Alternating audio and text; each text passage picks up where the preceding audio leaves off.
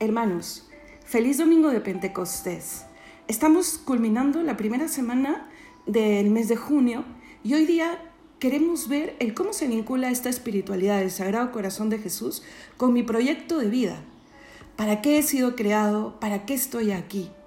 Sí, reconozco que no vengo de la nada, pero no solamente he sido creado, he sido creado a imagen de Dios, a imagen y semejanza de Dios hemos sido creados, dice el Génesis. No podríamos hacer un tratado de antropología ahora en tres minutos, pero sí recordar que entre toda la creación, el Señor cuando nos ve, de alguna manera, se reconoce. Y por eso nuestro proyecto va en la línea de ir eh, viviendo como Dios nos pidió que viviésemos. Sabemos que en la historia irrumpe un drama, respondemos a lo que Dios hace de nosotros y quiere de nosotros, haciendo mal uso de la libertad. ¿no? Y podríamos hacer una lista larga de nuestros propios pecados. No echamos la culpa solamente al pecado primero.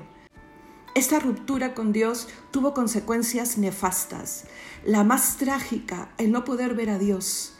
El Señor, en su inmensa sabiduría y sobre todo en esa locura de amor que tiene Dios por el hombre, eh, decide hacer redención del género humano.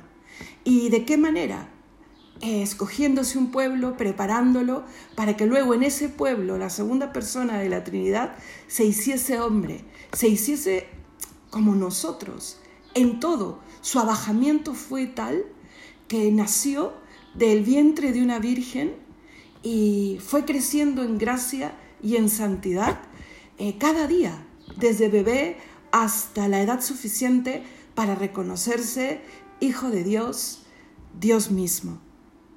¿Y para qué vino? Para redimirnos, para llevarnos al principio como era todo en el principio y más. Tenía que correr sangre de hombre porque el hombre fue el que pecó y tendría que ser con el poder de Dios porque el agraviado fue Dios.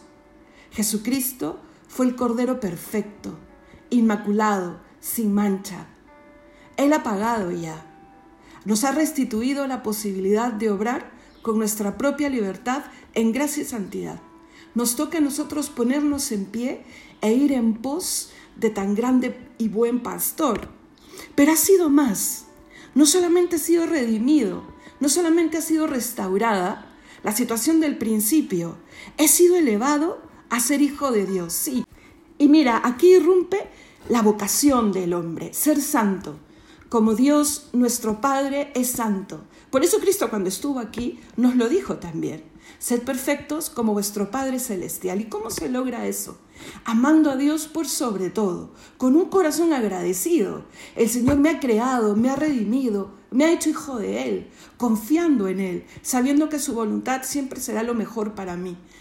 Y dentro de ese proyecto, este, dentro de esa voluntad para con cada uno de nosotros, irrumpe este llamado a seguirle a través de la espiritualidad del corazón de Jesús, que como ya hemos visto, no es un camino diferente, es abrazar el cristianismo con, con grande confianza, sí, y sabiendo que en su corazón yo encuentro las respuestas, consagrado, separado para Él, haciéndote sagrado de alguna manera, porque quieres vivir como Él quiere que vivas a partir de lo que pidió concretamente al revelar esta espiritualidad. Sí, hay una esencia, práctica, promesas vinculadas que ya las veremos.